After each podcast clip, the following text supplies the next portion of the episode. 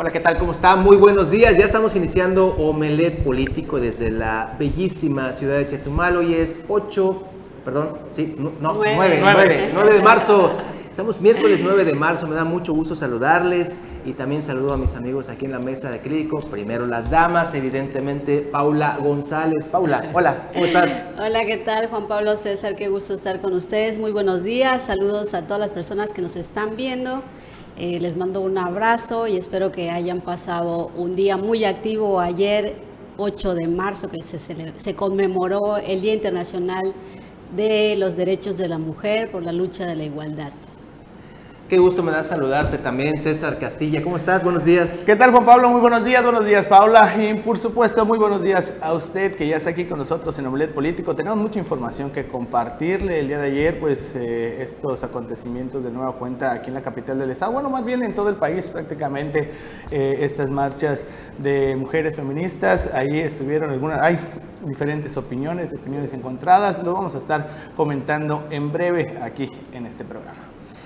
Oiga, este, pues sí, efectivamente, como dice César, ayer pues se conmemoró el 8 de marzo, el Día Internacional de la Mujer, que fue precisamente eh, el escenario para que muchas mujeres dieran a conocer sus eh, manifestaciones, disgustos, todo lo que ellas lleven por dentro, que es muy válido, por cierto, pero aquí en Chetumal, eh, de verdad, se ha polarizado la sociedad. A mí me han llamado misógino, imagínese usted.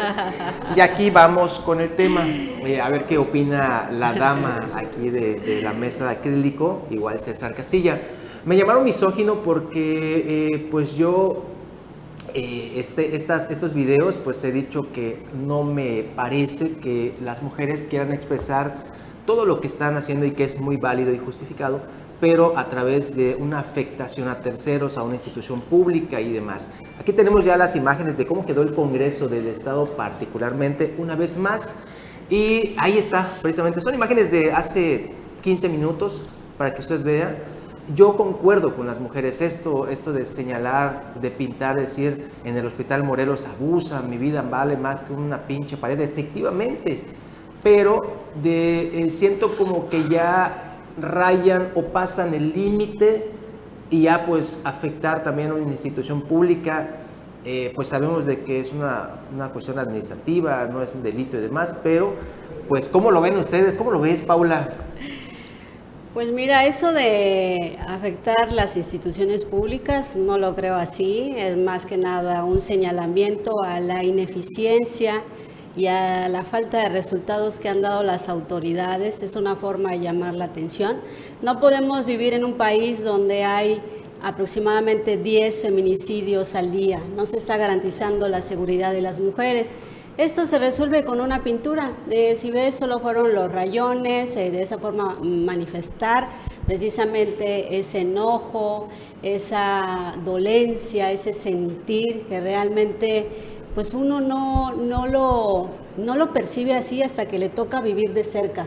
Desafortunadamente, lo que se vive todos los días en nuestro país, y bueno, es la falta de, del actuar precisamente de las autoridades. Muy válido ahí en el Congreso que se han quedado pendientes muchas iniciativas, se ha quedado pendiente inclusive ese llamado de atención a las autoridades que no están cumpliendo con su trabajo, a las autoridades encargadas. Bueno, yo creo que es muy válido. Al ratito ya, ¿cuánto te gusta que le pones números ahí? Y pues, no sé, quizás 20 mil pesos en pintura, no lo sé, pero bueno, no se compara con la vida de las mujeres, ¿no? Sí, de hecho también ahí en Palacio de Gobierno eh, pues se generó esta situación. repito, yo respeto la decisión de Paula, la, decisión de las mujeres que hacen este tipo de acciones. Yo no estoy a favor de ello y mantendré mi postura porque pues es como si tuvieras tu casa y van y están molestas. Tienes tu negocio, por ejemplo, lo hemos visto en la Ciudad de México, tienen negocios y van con un marro y lo rompen y bueno, entonces hay una afectación. En eso precisamente yo no estoy de acuerdo. Eh, eh, estoy de acuerdo en que lo expresen, estoy de acuerdo, porque Paula, hoy es un día más y en una semana todo esto que se lucha, que se busca, pareciera que se va a olvidar, ¿no? Entonces, lo que tú mencionas igual, o sea, en el Congreso, ¿qué ha pasado? ¿Qué han hecho? Pues simplemente ha quedado ahí en el Día, en el Día Internacional de la Mujer. Siento como que hace falta todavía más Eh, no sé cómo veas tú también, César. Mira, fíjate, mira, yo, yo, igual estoy en, desacuerdo en el, en el, hecho en el que hagan este tipo de acciones en contra de, de particulares. Eso es lo que yo no estoy de acuerdo, porque eh, incluso, bueno, como bien lo comentabas con Pablo al principio, eh, hay, este grupo de mujeres, eh, no solo aquí en Quintana Roo, sino que también en, la Ciudad de México, en otros, en otros lugares también del país, que atentan en contra de patrimonio que no tiene nada que ver con las instituciones gubernamentales, ¿no? Eso es lo que, en lo que yo no estoy de acuerdo. lo que hicieron ayer aquí en Chetumal, ok, sí, este, pudiera ser solo pintura, porque hubieron muchos, muchos, este, muchos eh, comentarios también en redes sociales. Eh, sí es innecesario también y también saber vivir de cerca el homicidio, asesinato, feminicidio de una mujer, no puedes compartirlo o no puedes expresarlo si tú no lo has vivido exactamente, eso también estoy de acuerdo. Lo único es que hay formas también para, para, manifestarse. Eh, también están en todo su derecho de hacerlo con pintas ante las instituciones, pero no afectar a, gente eh, emprendedora, gente empresaria que, que, trabaja para, para, este, pues para salir adelante. Y definitivamente el daño a personas eh, terceras, eh, como dices, pues ahí sí también yo estoy en desacuerdo, ¿no? O sea, realmente el tema de, dices, bueno, las formas de manifestación hay varias, cuando ya eh, tu único recurso es ir a, rayotear, pues habla precisamente de la falta de resultados que se tienen, de la impunidad que existe, ¿no? Realmente con, con el tema, entonces dices, bueno, pues voy a pintar, voy a manifestar mi desacuerdo y ahí vemos que, está, que los grafitis se, se, han vuelto una forma tradicional ya en estas marchas de, de las mujeres en donde expresan ese sentir. Eh, en este caso, pues vemos que no hubo afectaciones a terceros, fue una marcha eh, la que se puede denominar, inclusive en la Ciudad de México, donde se esperaba eh, precisamente que estas marchas causaran cierto daño, marcharon poco más de 75 mil personas en esta lucha del 8M.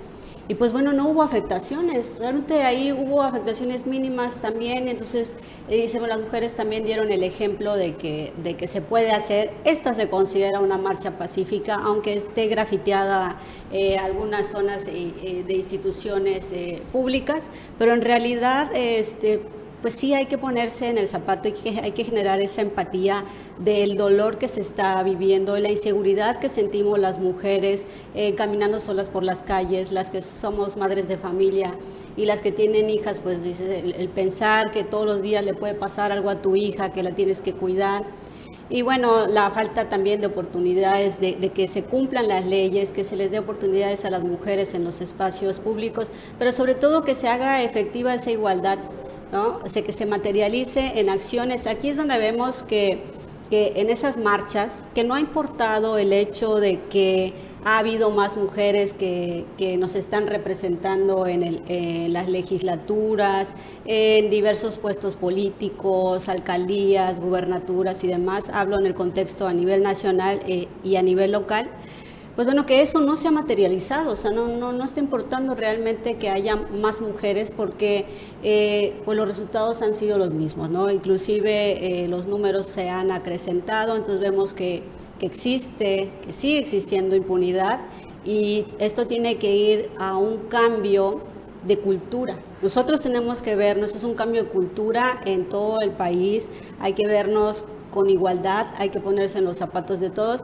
Y además, ¿sabes qué? Que si se comprendiera el contexto histórico de lo que ha pasado en nuestro país, podemos poner el ejemplo eh, que desafortunadamente vivimos, por lo cual eh, el Estado mexicano fue sentenciado por la Corte Interamericana de, Derechos Humanos. Hay varios ejemplos, pero uno de, los que más duelen y lastiman a nuestro país, pues es el tema de las, las muertas de Juárez, que pueden consultar la sentencia ahí de todo lo que vivieron este, estas familias buscando justicia precisamente por el asesinato, por el feminicidio de, de muchas jovencitas ahí en Ciudad Juárez a finales de, del 99, iniciando el año 2000 toda la violencia que se vivió por el hecho de ser mujeres. Entonces, ahí pongamos en ese contexto histórico de lo que se ha vivido, la falta de, de resultados de las autoridades, de la impunidad e inclusive de todavía ese pensamiento de estereotipos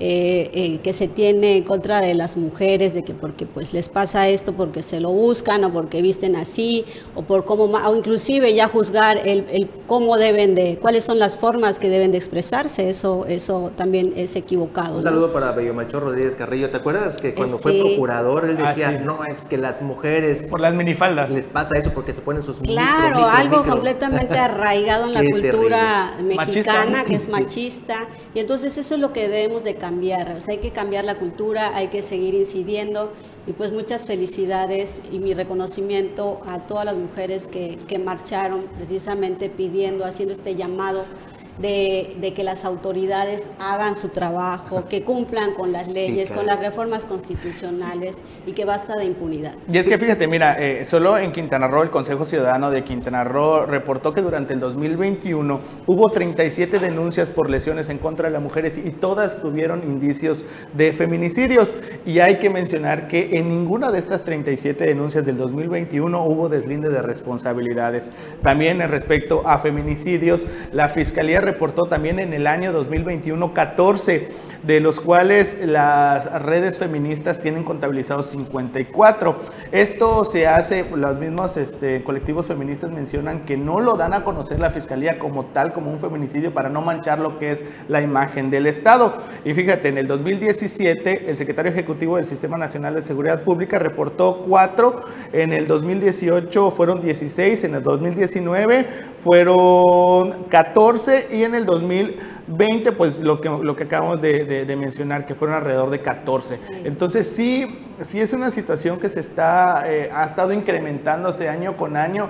Incluso Quintana Roo tiene una alerta por violencia en contra de las mujeres que no va a ser, eh, va a ser prácticamente heredada para la próxima administración. El día de ayer este, se logró entrevistar a- al gobernador del estado, Carlos Joaquín González, sobre esta situación.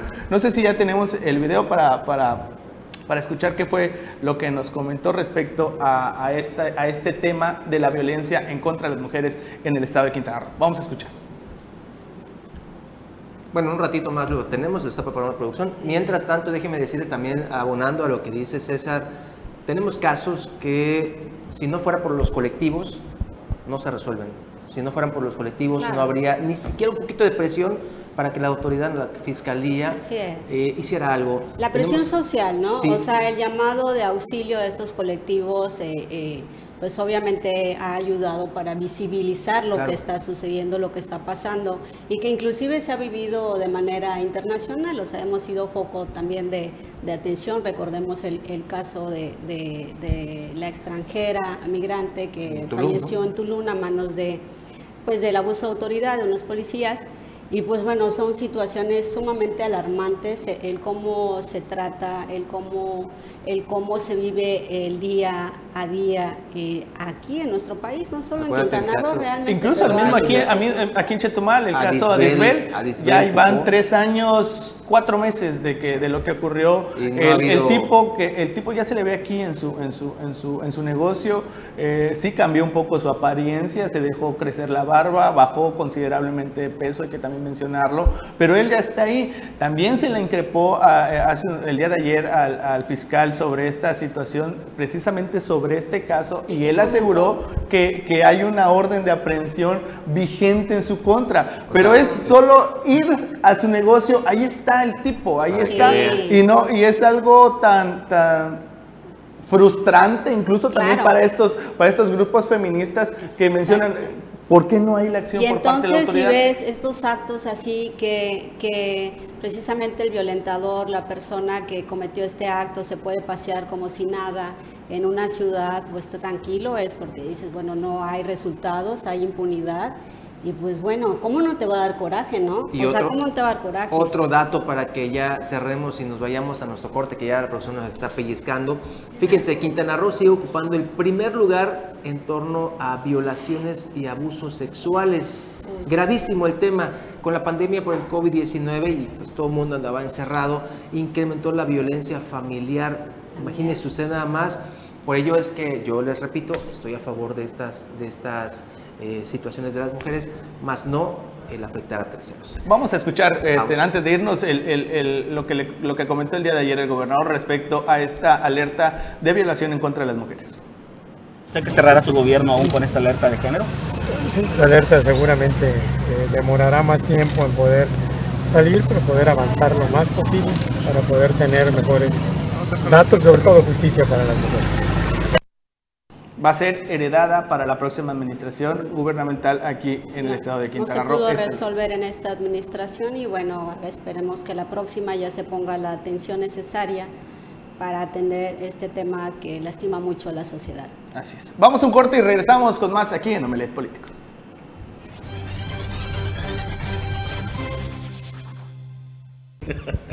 Ya estamos de regreso y saludamos con muchísimo gusto al profe de la información, Anuar Moguel, en esta mañana. Anuar, buenos días. ¿Qué tal? Muy buenos días, Juan Pablo, Paula, César. Buenos días a todo el público de Omelet Político. Bueno. Juan Pablo, síguenos platicando el tema de las marchas. ¿Algo más que agregar? No, pues aquí está. Estabas comentando que te dijeron tus verdades. No, no, me dijeron mis en la, en la marcha, que las mujeres te confrontaron y te reconocieron. No, no, este, dije que me, me, dijeron que soy misógino por mi comentario que hice de que no estoy a favor de, o, o, no apruebo estas pintas que hacen en edificios. Pero siendo, siendo bien realistas y bueno, el, acabo de llegar a otro espacio radial donde pues hay mucha interacción con, el público, llegan muchos mensajes. Honestamente, más del 90% de la gente no está de acuerdo con ese tipo de manifestaciones.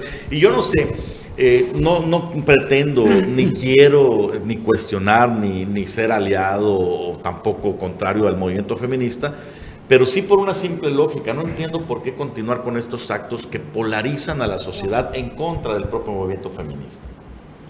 Eh, es un cambio de cultura. Realmente eh, el tema de las manifestaciones se ha vuelto eh, pues ya eh, una forma precisamente de llamado de atención ante la falta de resultados de las autoridades, no solo aquí en nuestro país, de hecho México es uno de los que apenas va creciendo en este tema de manifestaciones, en otros países como Argentina, Chile, aquí en América Latina, pues van, ya, ya, ya son tradicionales, la gente sale a manifestarse ante sus inconformidades, muchos han avanzado ya de forma un poco más pacífica, pero salen a manifestarse pues obviamente los inicios pues son el reclamo, son las formas de expresión. Bueno, el, el graffiti pues realmente se compone con pintura. Vimos que, bueno, comentábamos hace un momento que inclusive en la Ciudad de México con 75 mil personas que marcharon, pues no hubo los destrozos esperados, este, lo que esperaban las autoridades que se iba a dar. Y pues bueno, van marchando ya de una forma también eh, este, mucho más ordenada, mucho más pacífica. Pero sí hay, es una evolución. Pero, Paula, pero sí hay misandria por parte de las damas, evidentemente. Hay de todo, hay de todo, somos seres humanos, o sea, tanto hombres como mujeres, pues hay de diferentes opiniones, hay gente que es súper radical en, cuanto se agarra, ¿no? Fanática, igual a veces se vuelven de, de los temas, hay de todo, tanto de hombres como mujeres. Yo considero que es la cultura que debemos de ir implementando. Ahorita pues sí, ante una sociedad que está etiquetada a México como una sociedad machista, conservadora también.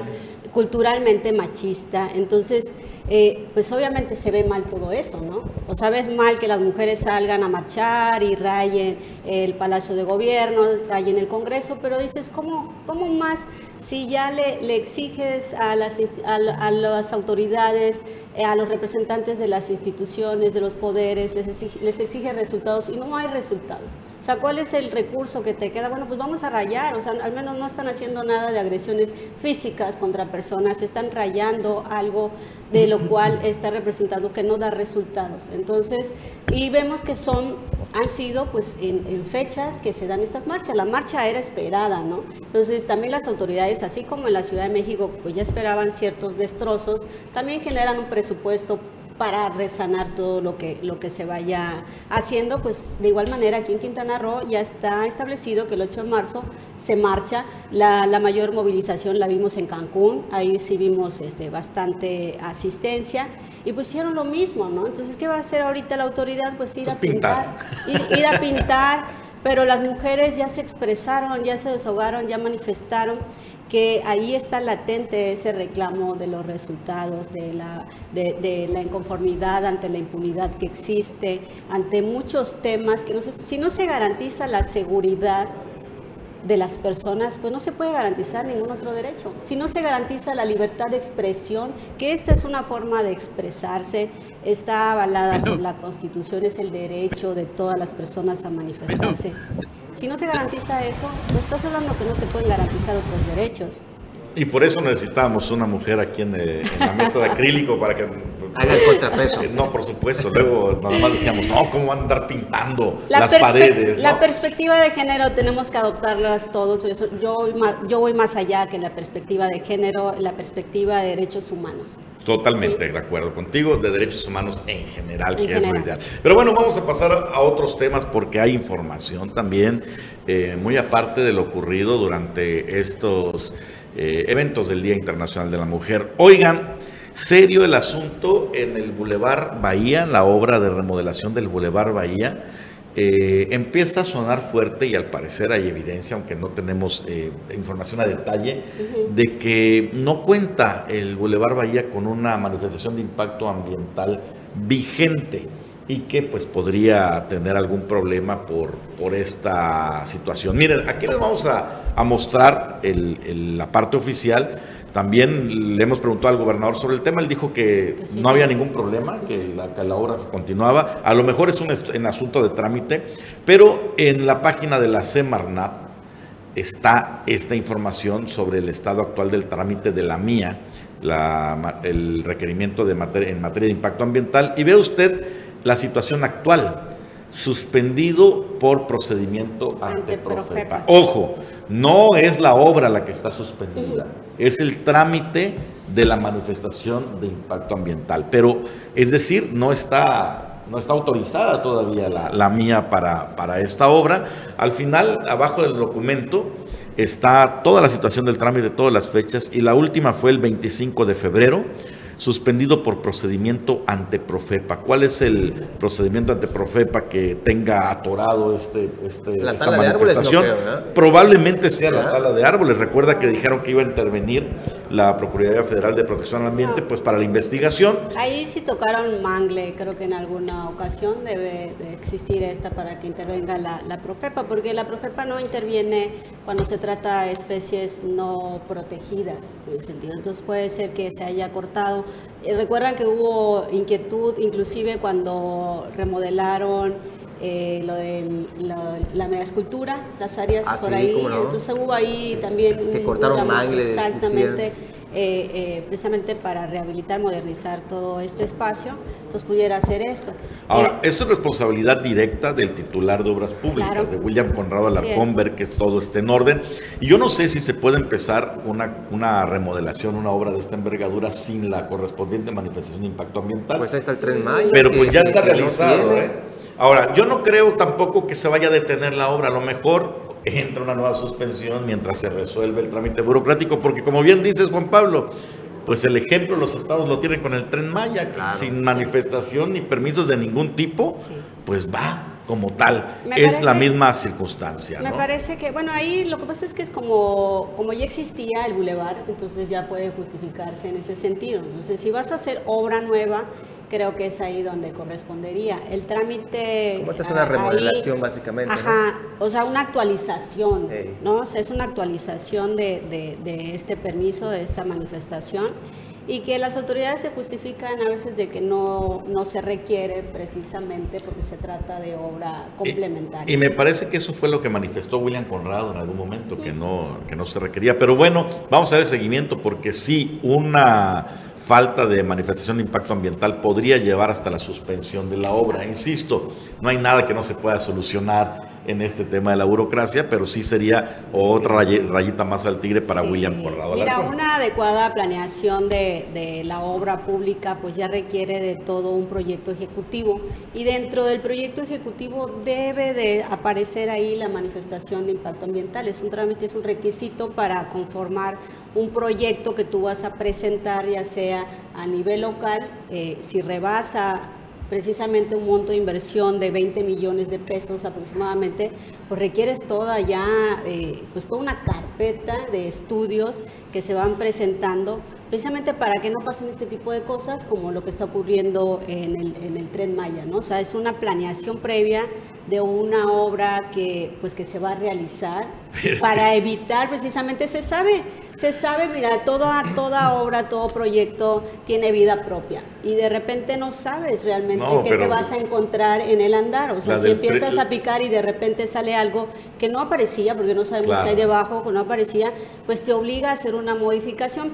Pero con ya estudios y planificación, pues las modificaciones ya deben de ser menores. pero el tren Maya ya no es vida propia, ya es un cúmulo de, de situaciones ahí alienígenas que están ocurriendo, porque qué bárbaro, ya me imagino cómo han tachado, enmarcado y compuesto el proyecto.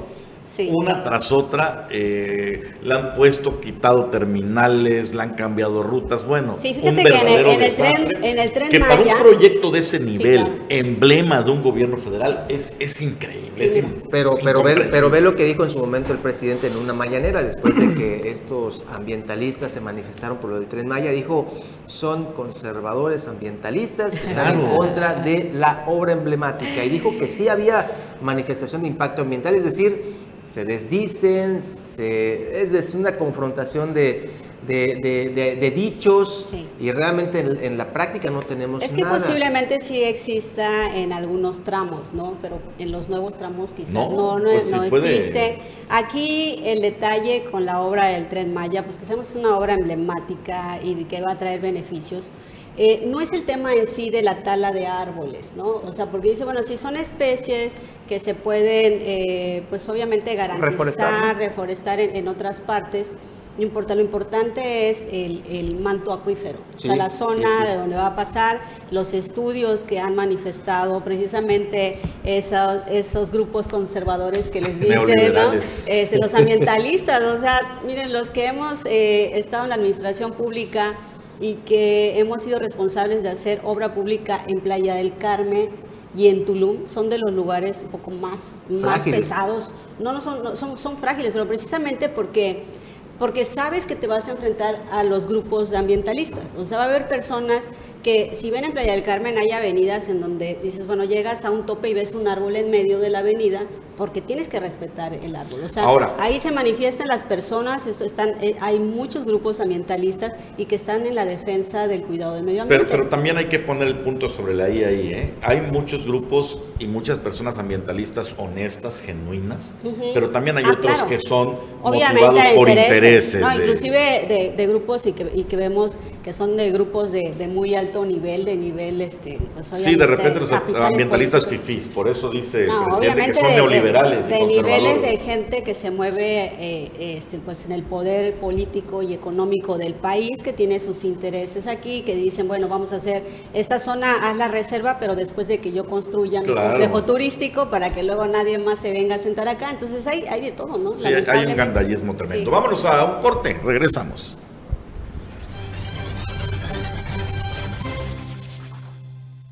Pero después de... Eh, ya estamos de regreso, después de qué, mis Después de que veamos esta información durante el fin de semana, eh, nuestro amigo y también director de Canal 10, Chetumal, estuvo en la Copa Tigre allá en Villahermosa, Tabasco. Vamos a ver cómo se la pasaron y cómo estuvo esta competencia.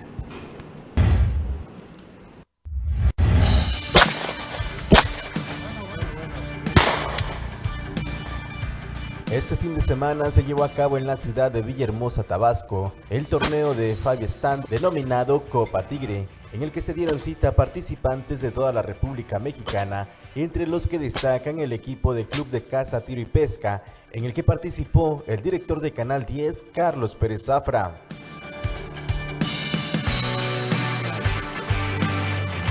En el evento estuvo presente Charlie Ortiz, quien dirige una clínica de tiro impartiendo cursos y experiencias como tirador profesional, quien gustoso de participar en el torneo nos regaló una entrevista.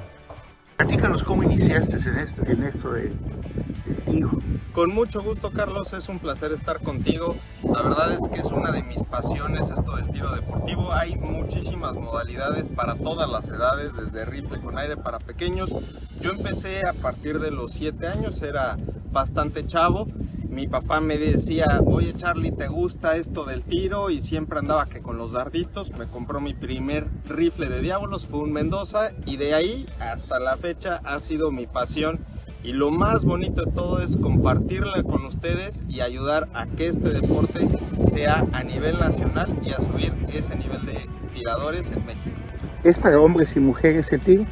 Así es, es para hombres y mujeres. De hecho, las mujeres tienen una gran ventaja a comparación de los hombres, ya que como tienen las caderas un poquito más grandes, tienen un mejor compás y un mejor radio de giro, pero eso no se lo digan porque si no nos van a ir a venadear o a cazar.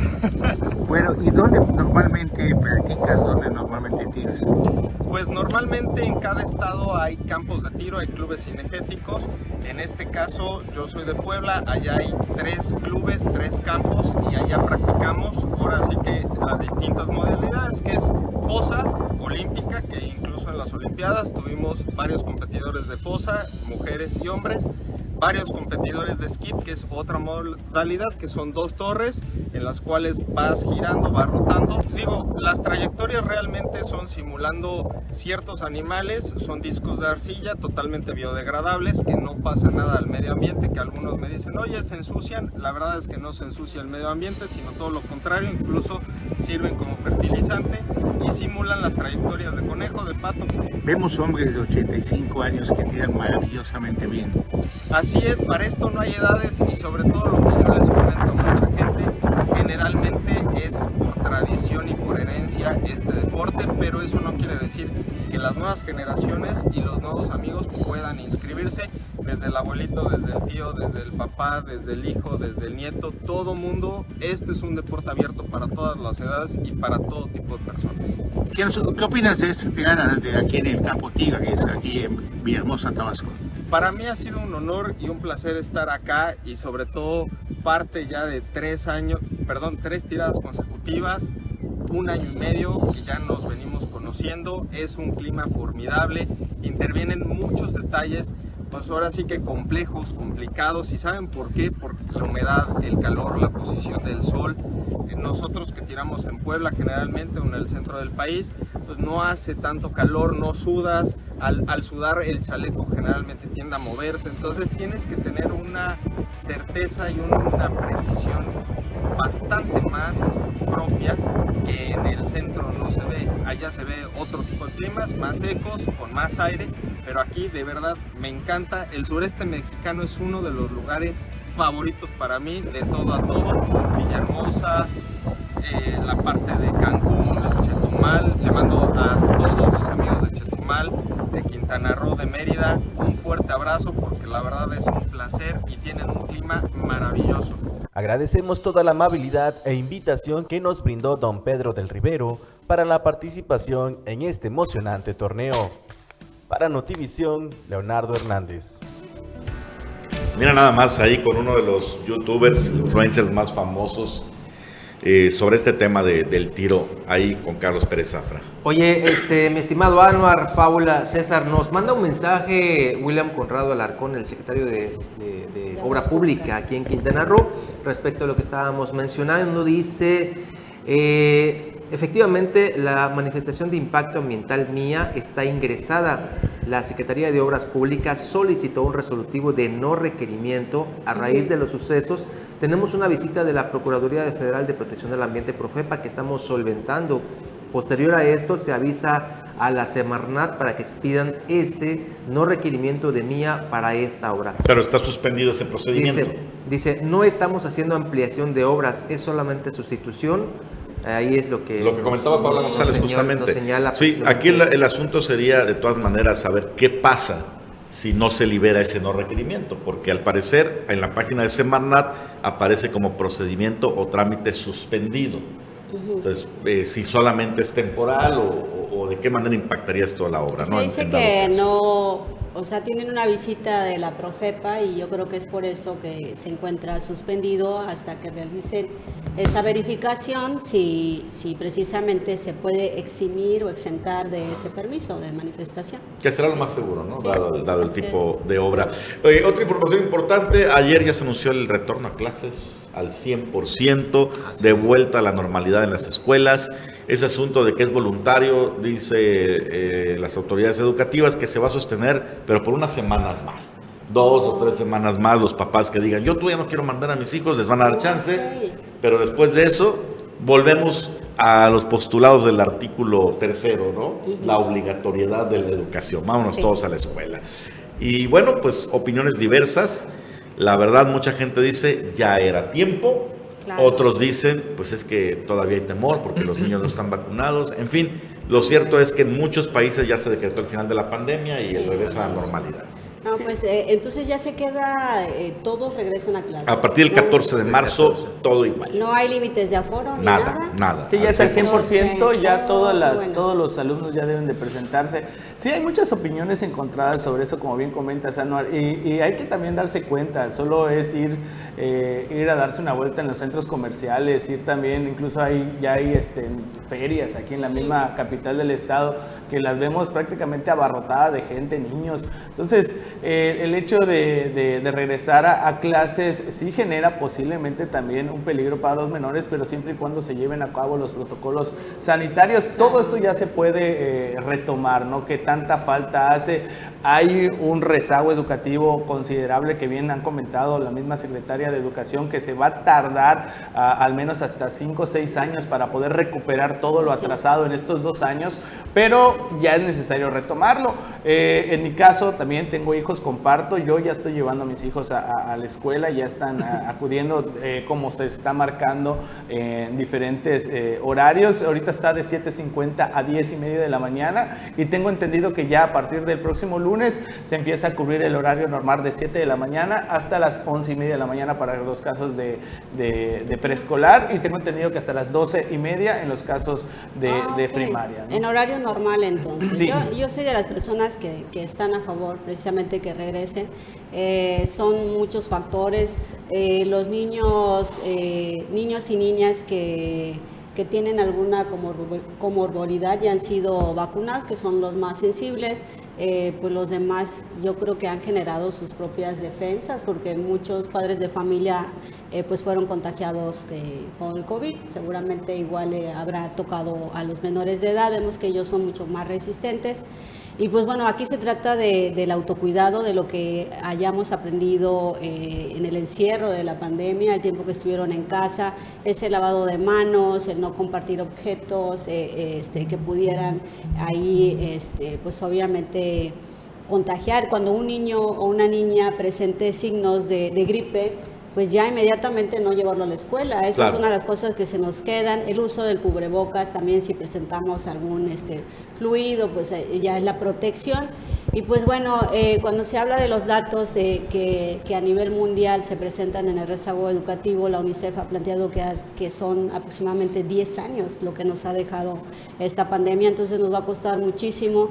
Vemos que muchos niños están regresando pues, con trabajo a clases, muchos maestros y maestras se han manifestado precisamente de esta falta de, aprendizaje, porque definitivamente no es lo mismo estar aprendiendo desde casa que en las aulas. ¿no? y bueno, esperemos que sea un exitoso un exitoso regreso a clases. Además ha habido retroceso, ¿no? Digo, aquí está el experto en este tema de la educación. Si no me equivoco, hasta 10 años ha habido el retroceso por lo de la pandemia, ¿no, Anuar?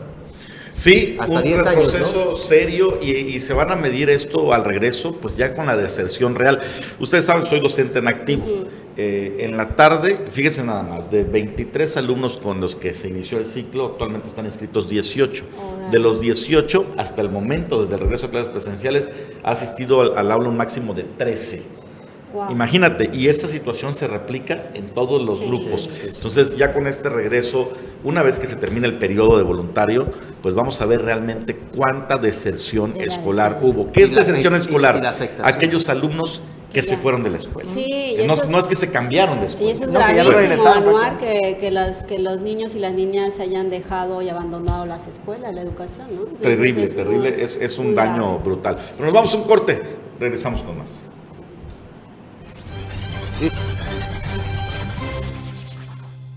Regresamos, mi estimado Juan Pablo, tienes Sí. información. Sigue, eh, gracias a don William Conrado que nos sigue eh, mandando información. Este, Paula, las grecas no van a llevar colores porque Excelente. ha sido una de las dudas que ah, se va a pintar de azul y blanco como distintivo de la gestión de Lo, Carlos. lo- lo- que pasa es que ya Carlos Joaquín ya no, ya no se lleva con los panistas. Dice, Había una inquietud ahí No de van que a se llevar iban a colores, pintar, y dice entonces aquí, decían chispas.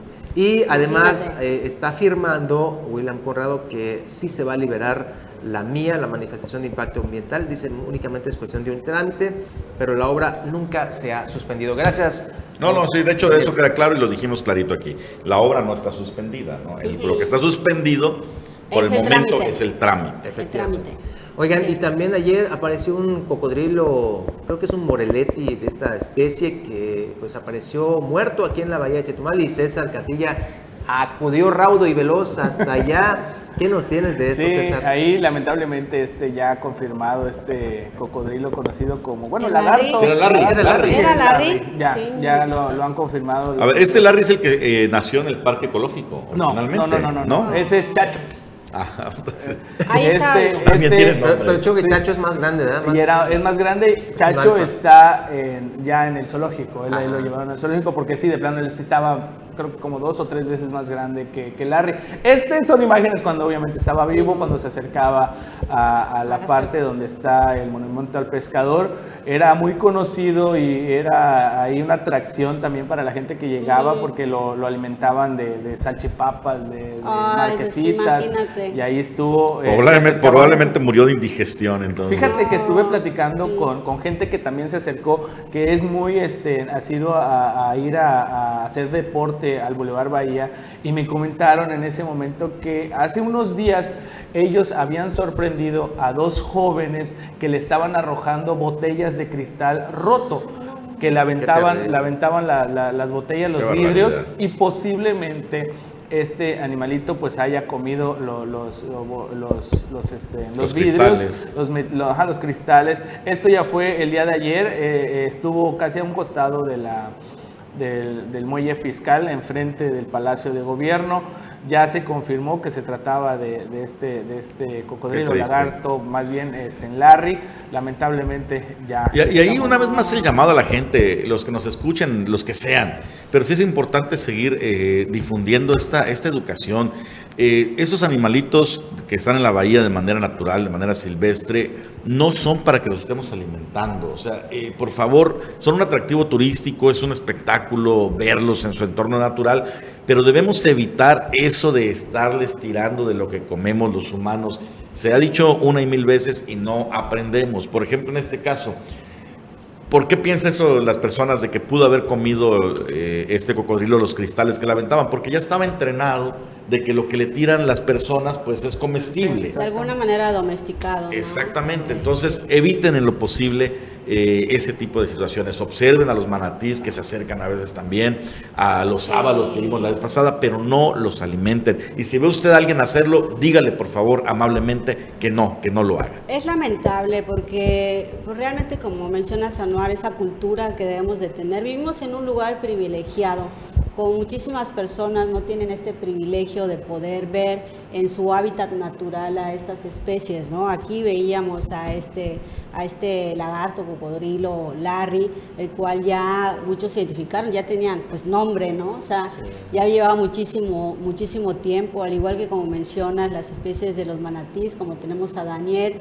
que son especies que de verdad debemos de sentirnos orgullosos y privilegiados de poder verlas. O sea, otras personas solo las conocen en otras partes del mundo por fotografías, por pues reportajes que se hacen eh, por el medio ambiente y, y, es lamentable que no aprendamos a convivir con estas especies. Hace unas, creo que esta misma semana también se difundió un video que no sé si sea eh, verdad, un jaguar caminando por un fraccionamiento en Playa Puerto del Morelos, Carmen. ¿no? Fue Puerto Morelos. o sea, imagínense. Entonces dices, bueno, nosotros somos los que hemos estado invadiendo el hábitat de estas, de estas especies. Nosotros somos los que tenemos que aprender a convivir y a respetar precisamente todo este entorno. O sea, tanto los animalitos, porque también vemos que, bueno, lo- lo- los perros, los gatos, o sea, basta de- al maltrato animal. Eso habla del, del- de la calidad de seres humanos que, que somos. O sea, el maltrato animal habla de que, bueno, si eres una persona que tiene algo en sí y que es capaz de dañar a, una, a otra especie humana, pues la verdad que es un hecho lamentable. Y sí, esa eh, hipótesis de, de que haya comido los cristales eh, se refuerza aún más porque no tenía ningún tipo de, de- de lesión en el Herida, cuerpo, como tal herido, que, ajá, que haya sido atacado por un depredador más grande. eh, no, no tenía ningún tipo de, de herida. El, el- bueno, el cadáver ya fue trasladado a- ante los especialistas de la UCRO. Tengo entendido que el día, bueno, desde el día de ayer ya le iban a practicar lo que es la necropsia para poder determinar de qué haya, bueno, cuál fue el motivo de la, de la, de la muerte. Y, y, pues esperemos que, que no haya sido pues esto que, bueno, uno de, las, de, los, de lo que se dijo el día de ayer ahí en el Boulevard Bahía. Este animal estaba muy acostumbrado a ver la gente, él creció en el Club Náutico, que está a un costado del, del, del muelle, del muelle fiscal. Ahí se le veía muchas, en muchas ocasiones, incluso cuando también el muelle eh, estaba de cierta manera dañado, él ahí tomaba el sol y era, era un atractivo ir a que lo- la gente que pasaba por ahí, ahí estaba desde muy pequeño hasta pues ya lamentablemente el día de ayer pues ya fue encontrado muerto, ya tenía alrededor de cuatro o cinco días de haber fallecido. Bueno, y ya para terminar en temas políticos, el PAN ya definió a sus candidatos, lo comentamos durante esta semana. Sin embargo, en el, en el Instituto Electoral de Quintana Roo me confirman que la comisión eh, está atendiendo una presunta denuncia por acoso y hostigamiento laboral que hay contra la candidata a diputada plurinominal número uno, Cintia Millán. Millán, curiosamente, eh, tema que tendrá que definirse en los próximos días. Corre el run run, el rumor, ojo, quiero señalar, señalar, esto se está atendiendo, corre el rumor de que si le dan visto y que además la encuentran culpable de eso, podría eh, perder esa posición en la lista plurinominal. Por otra parte, en el PRD aún no definen candidaturas, se están viendo, dicen, a nivel nacional y suena fuerte la posibilidad de que Johanet Torres, que no estuvo como plurin en el PAN, pueda acceder a una candidatura vía el PRD. Eso está por Aún verse. y no Pero por mayoría relativa. la secretaría. Eh, por por, eh, plurinominal me parece que no es no, necesario. no hay necesidad de ello, ¿no? Ah, bueno, Ah, o sea, no en el mismo tiempo. Ajá. ¿no?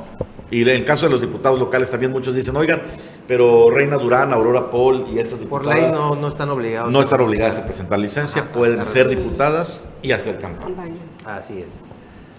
Digo, para todos aquellos que tengan la duda. Y así llegamos al final de este programa de Omelet Político. Juan Pablo Hernández, Me dio muchísimo gusto estar aquí en esta mañana con ustedes. Muy buenos días. eh, Paula González, Es un gusto acompañarles aquí en esta mesa de acrílico. Muy buenos días, un abrazo a todos. Tengan un excelente miércoles. no hizo paro hoy Paula González. Había un llamado, ¿no? A paro nacional de mujeres, así como para que nos Para hoy, extrañen. El, ese- el año pasado hubo uno, ¿no? Que También fue este año.